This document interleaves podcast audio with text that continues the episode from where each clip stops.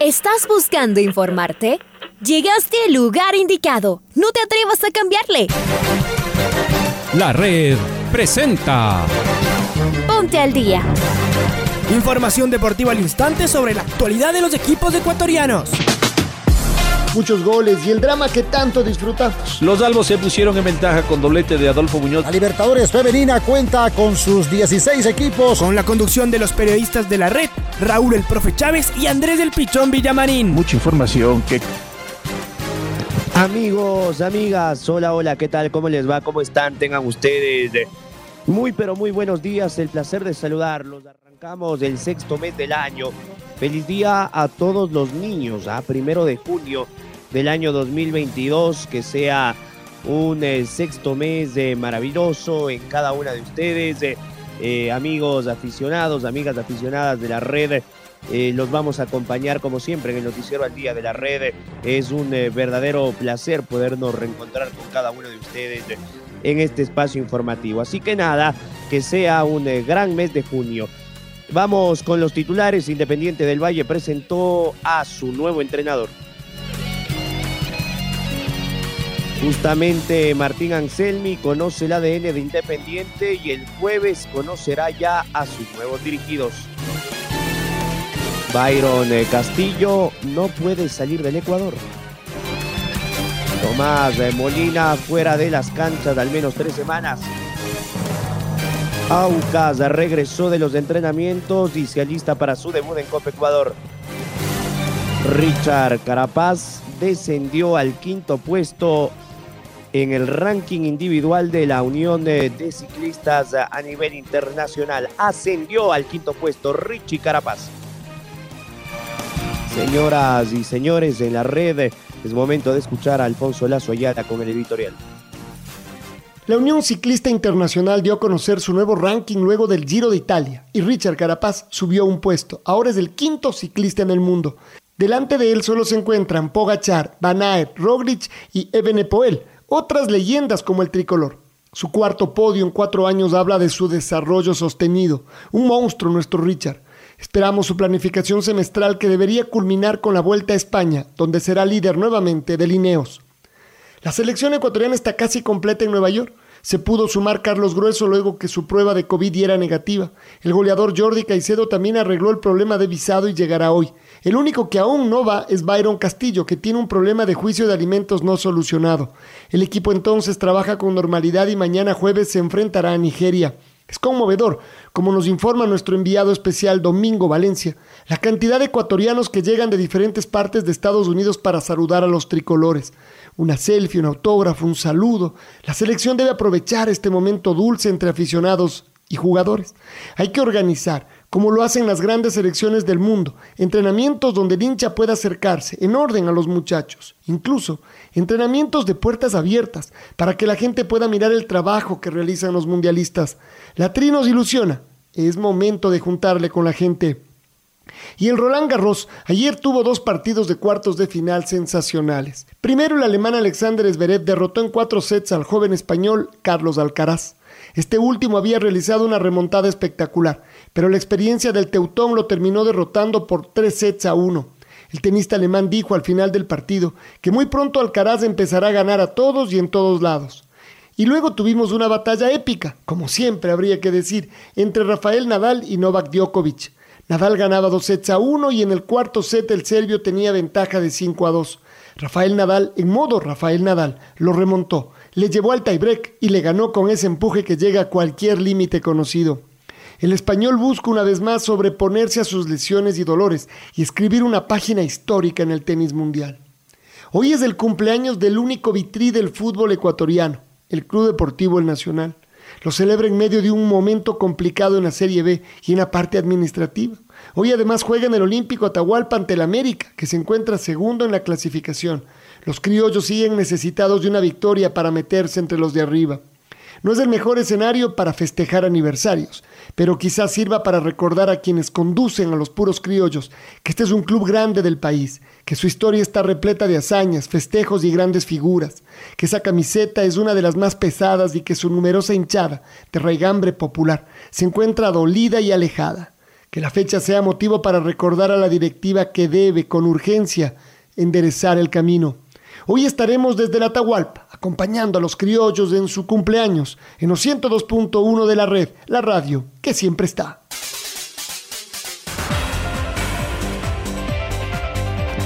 Feliz de cumpleaños a la gente del Club Deportivo El Nacional.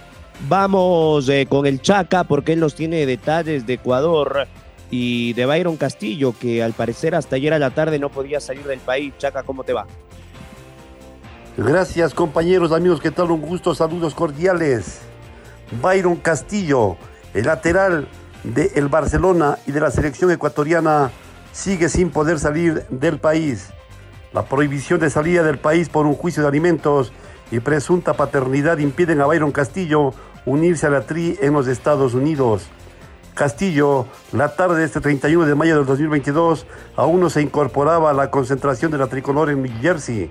Esa información la confirmaron los delegados de la selección. ¿Cuál es la razón? El futbolista aún no solucionaba el tema judicial y no puede salir del país vía aérea ni terrestre. El lunes 30 de mayo sus abogados no pudieron realizar ningún trámite porque su caso se lo trataba en el cantón Sangolquí donde no se atendió. Recién la mañana de este 31 de mayo se hicieron gestiones por parte de los abogados del futbolista. Según se registró en la página web de la función judicial, se presentó un escrito. El juicio de alimentos con presunción de paternidad se registró en la unidad judicial de familia, mujer y niñez y adolescencia con sede en el cantón Rumiñahui. Compañeros, continuamos con más en el noticiero al día.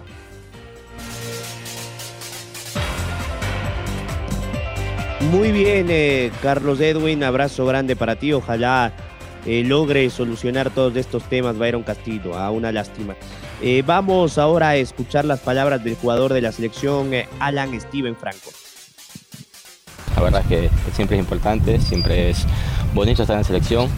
Eh, estos amistosos nos vienen de, de, muy buena manera, entonces a tomarlo con la misma responsabilidad de siempre, con la misma gana, con la misma actitud y hacer lo mejor, la, las cosas lo mejor posible para ya estar pensando directamente en el Mundial.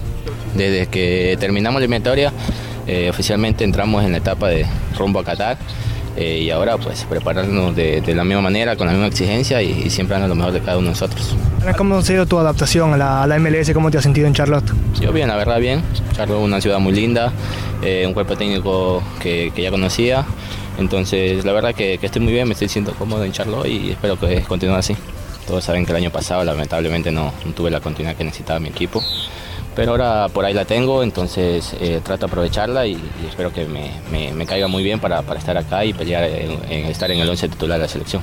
Eh, sabemos la importancia que tiene Senegal, la verdad que tú ves la, a la selección de Senegal, tiene jugadores eh, jugando en el élite mundial, entonces nos cae súper bien esto, esta clase de amistosos, la verdad que, como lo dije desde el principio, esta clase de amistosos nos, nos van a ayudar y nos sirven para, para prepararnos para el mundial aunque por eso están este, esta clase de partidos. Entonces, por ahí, como tú lo dices, eh, por ahí nosotros estos dos años atrás eh, nos enfrentamos a cierta, eh, cierta calidad de rivales. Ahora tenemos la oportunidad de, de, de enfrentarnos a otra calidad de, de, rivales. Entonces, de ahí ya, a, a partir de ese punto, vamos a saber cómo es la manera de jugar, cómo es la manera de, esta clase de jugadores y, y, de ahí sacar las mayores conclusiones posibles. la verdad es que creo que es algo que me ha ayudado mucho saber jugar en, en, diferentes posiciones o adaptarme a diferentes posiciones. Y entonces espero seguir haciendo las cosas de la misma manera, espero seguir ayudando a la selección, seguir ayudando de cualquier parte que me ponga el técnico. Entonces esperemos que continúe así y aprovechar siempre todas las oportunidades.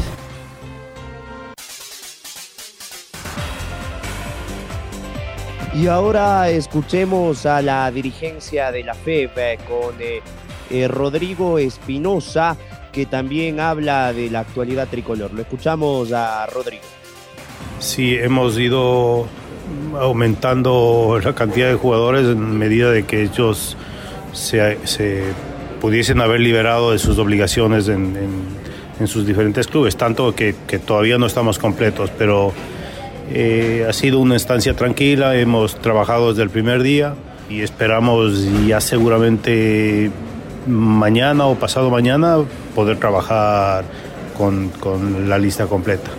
¿Quiénes faltan que, que, lleguen hoy en el entrenamiento? No lo vimos a, a, Moisés Ramírez, por ejemplo. Nos hablan también de Gonzalo, que fue además decisivo para el ascenso del Valladolid el fin de semana. Eh, Gonzalo se hizo una excepción, nos pareció que era, que era importante que, que, pueda jugar con su club, tenía partidos muy importantes. Ahora, ahora, ahora se va a sumar y adicionalmente a Moisés estamos esperando la posibilidad de poder sumar uno u otro jugador dependiendo eh, cómo nos vaya tratando de completar la lista. Esta lista se va a asemejar mucho a la lista, a la lista final, eso es lo que Gustavo también ha, ha, tratado con estos, con estos partidos, además tener partidos seguidos, tenerlos a los, a los chicos dos semanas. Falta mucho para el Mundial, pero seguro que estas pruebas, porque no van a haber demasiadas, tenemos estos tres partidos ahora y tenemos dos partidos en, la fecha FIFA de septiembre.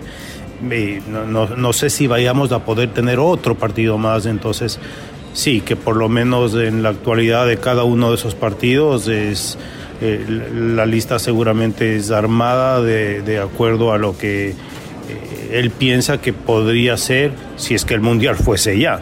Eh, pero estamos convencidos en el fútbol todo cambia y seis meses y algo más es, demasiado tiempo como para poder decir que esta va a ser la lista de convocados de, del Ecuador al Mundial.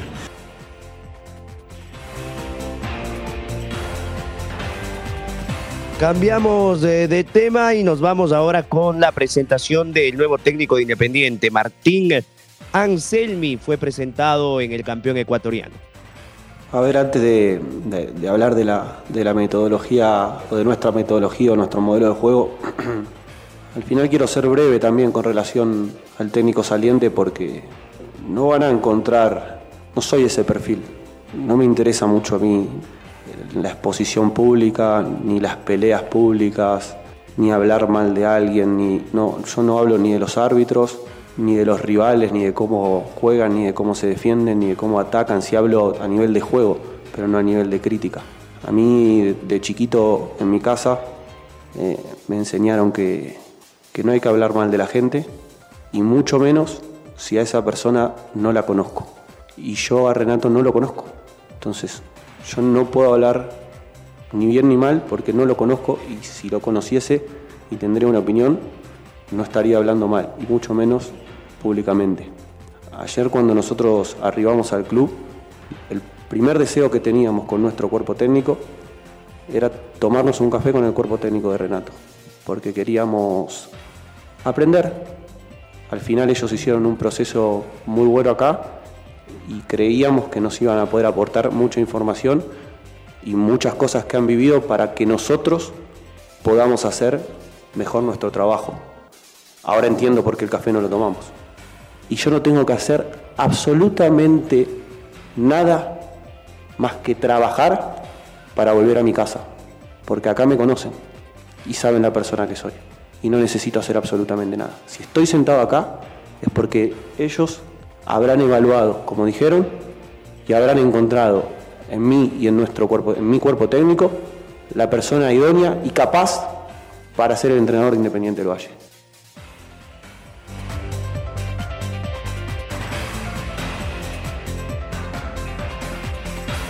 Las palabras de Anselmi hacia las declaraciones de Renato Paiva. Eh, ¿Qué dijo el presidente independiente que habló en jornadas deportivas, Franklin Tello? Lo escuchamos. Sí, es una primera etapa que, que termina, también una, una, etapa de fase de grupos de, Libertadores con, uh, con, un desempeño bastante bueno, yo diría, en Copa Libertadores, en donde prácticamente en la última fecha se definió la clasificación, en este caso de, del Deportes Tolima, eh, en, un buen partido último que jugamos nosotros contra el América de Belo Horizonte en nuestro estadio. Y y bueno, así es esto, tuvimos en nuestras manos la posibilidad de hacerlo, quizás eh, eh, con el mismo Deportes Tolima no, no pudimos eh, sacar una ventaja de locales y luego en, el, en, los últimos minutos un empate casi que estaba en, el bolsillo se nos fue. Así que por ese lado bastante satisfechos y como tú comentas, pues saltamos a, Copa Sudamericana. Eh, falta un mes eh, y obviamente con toda la transición que hay ahora, eh, habrá tiempo para trabajar y planificar. Y bueno, por otro lado, en la, en la primera etapa del Campeonato Nacional, no nos, no nos quedamos satisfechos, estuvimos a, muy cerca de lograr la, la, etapa, yo creo que en la penúltima fecha, en el partido con Musuruna, la, la dejamos ir, eh, perdiendo nosotros de locales, y bueno, ahora eh, eh, al menos se sacó un empate contra el 9 de octubre en la última fecha de, de visita, y, y, bueno, en esta pausa ojalá poder también eh, en algunos aspectos corregir algunas oportunidades que seguramente el nuevo cuerpo técnico tratará de, de, de, hacerlo para tener la mejor segunda etapa posible y obviamente eh, hacer un buen papel en la Sudamericana, en este caso contra la NUS, ¿no?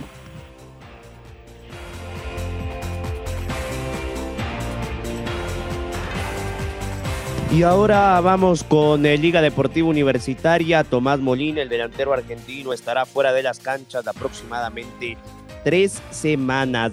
Eh, es momento de escuchar al médico de los Albos, al doctor Richard Cabezas. Bueno, sí, fue un golpe durísimo, un choque de frente eh, de su rodilla contra el arquero, que como ustedes vieron es un arquero grandecito. Entonces sí, se, se golpea la parte interna de la rodilla y justo al lado de la rótula.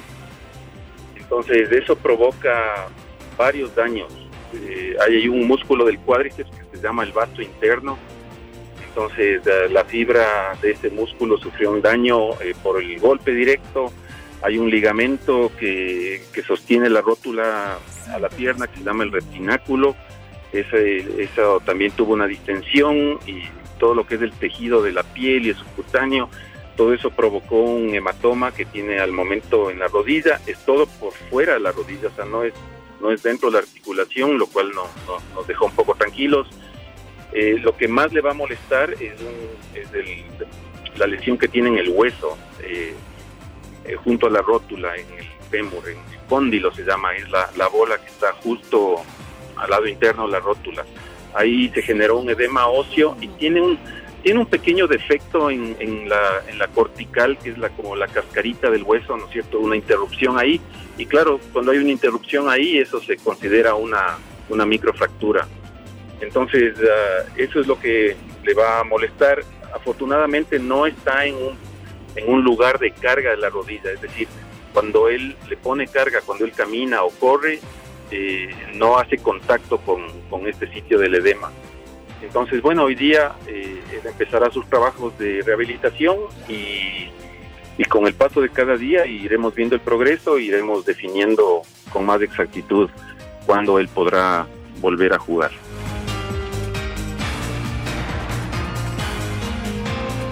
Y ahora dejamos la liga y nos vamos a Laucas, donde el equipo de César Farías ha retornado a los entrenamientos pensando en lo que va a ser su cruce por Copa Ecuador frente a Leones del Norte. Está Maite Montalvo del otro lado. May, ¿cómo te va? ¿Qué tal Andrés? Un fuerte abrazo para ti. Seguimos con más información. Saben que también esta semana empiezan los 16 avos de final de la Copa Ecuador, donde ya los equipos de la Serie A van a tener participación. Hablando del Aucas, que también ya regresó a los entrenamientos. Y una de las principales novedades que también dejó eh, la primera etapa de la Liga Pro es que el polaco Fridzewski se convirtió en el máximo artillero con 10 anotaciones del torneo nacional y justo en el último duelo anotó un hat-trick frente a Gualaceo. El polaco ha tenido una gran temporada en el Aucas, donde se ha convertido el gran, en un gran también referente del equipo para poder pelear por los primeros lugares de la Liga Pro. Y como ya les digo, es el máximo anotador con 10 tantos. Le sigue Santiago Jordana del Mushugruna con 9 goles y Joaquín Vergés del Gualaceo también con 9 unidades. Comentarles, ya el Aucas eh, regresó a los entrenamientos el día de ayer. El equipo está en óptimas condiciones, no se han conocido novedades médicas. Y el equipo de César Farías, que sigue invicto al, al mando de este director técnico venezolano y que tiene un gran prospecto para lo que va a ser la segunda etapa, se enfrenta el próximo 12 de junio al mediodía a Leones del Norte en el Estadio Olímpico Ciudad de Ibarra. Así que tendrán que visitar Ibarra la próxima semana. El Aucas y con esta novedad de que el polaco es el máximo artillero de nuestro fútbol nacional en lo que fue esta primera etapa. Regreso con ustedes compañeros con más información.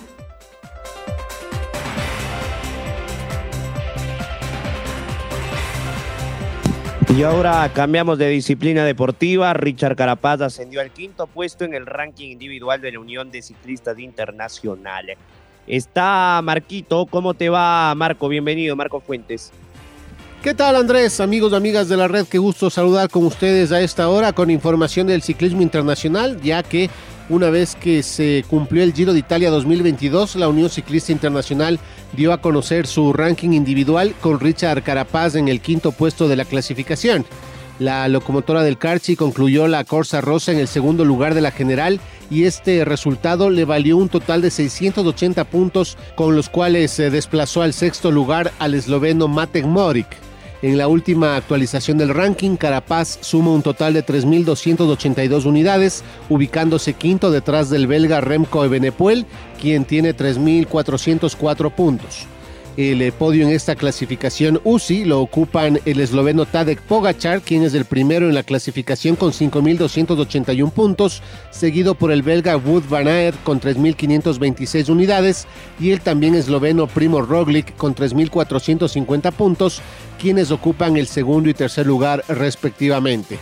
Con relación al ranking del resto de ecuatorianos que intervinieron en el Giro, Jonathan Narváez descendió un puesto ubicándose en el 245 mientras que Alexander Cepeda ascendió 10 lugares para ubicarse en el puesto 377 y Jonathan Caicedo bajó dos puestos hasta el 1111 con lo que corresponde a la clasificación por equipos, el Ineos Grenadiers sigue siendo el mejor ubicado, seguido por el Bahrein Victorious y el UAE Team Emirates, quienes completan este podio para la Unión Ciclista Internacional. Esto es eh, cuanto les podemos informar a esta hora. Como siempre, les invitamos a que continúen en eh, sintonía de la red. Nos reencontramos a lo largo de toda la jornada informativa. Amigos amigas, que tengan una excelente jornada. Un abrazo grande.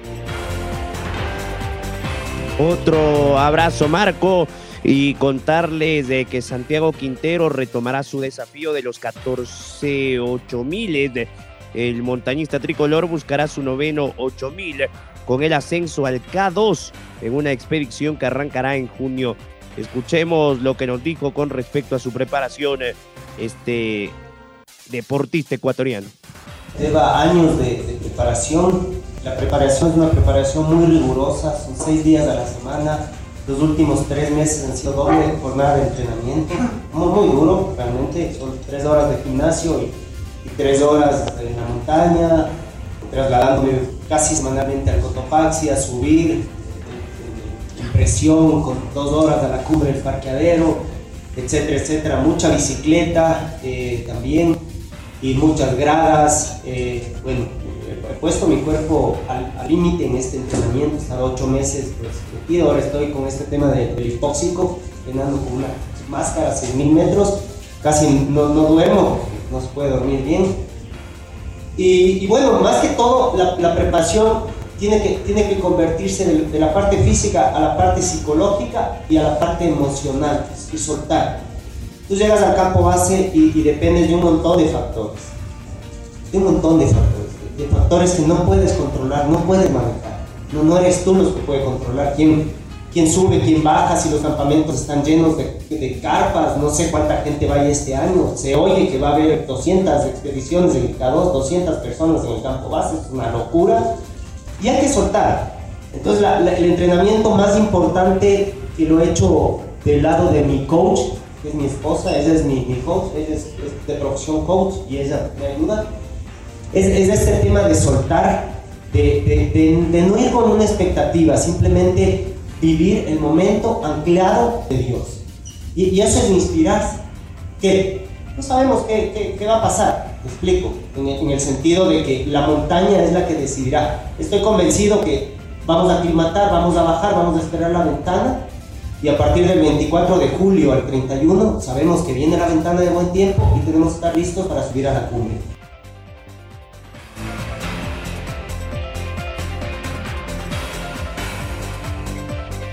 Este es el gol del recuerdo. El gol del recuerdo. La red. 2 de junio del 2001, la selección ecuatoriana de fútbol visitó a Perú por las eliminatorias rumbo a Corea, Japón 2002. Le ganó 2 a 1 en el Monumental. Recordemos el primer tanto del partido, obra de Edison Méndez, relatos de Pancho Moreno y comentarios de Reinaldo Romero. Ulises de la Cruz con la pelota. Va Ulises, perfecto. Lleva la pelota por el sector derecho, entra Ulises. Se va Ulises, se fue Ulises. Se acerca el banderín, va a tirar un centro. ¡De la pelota! ¡Remata! ¡Gol de Méndez! ¡Gol! El jugador Edison Méndez le pegó y empató el partido. Empató el jugador. A los 12 minutos se inició el partido de escurrir de Ulises. El centro de la pelota para que Méndez la gente y la ponga dentro. Una gran escapada por el costado derecho de Ulises de la Cruz fue hasta la línea del fondo. Y como tiene que hacer el centro pasado, nadie llegó de los delanteros ni defensas en el no programado. Edison Méndez hace una gambetita hacia la derecha adentro y el balón va a incrustarse a la mano derecha de Miranda. Ecuador empata 1 a 1 acá en el Perú. Ahora ya estás al día junto a nosotros. La red presentó Ponte al día. Informativo completo sobre la actualidad del fútbol que más nos gusta, en donde estés y a la hora que tú quieras. Quédate conectado con nosotros en las redes de la red. Síguenos como arroba la red Ecuador y no te pierdas los detalles del deporte minuto a minuto. Escúchanos en vivo en TuneIn y en los 102.1 FM en Quito. ¡Te esperamos!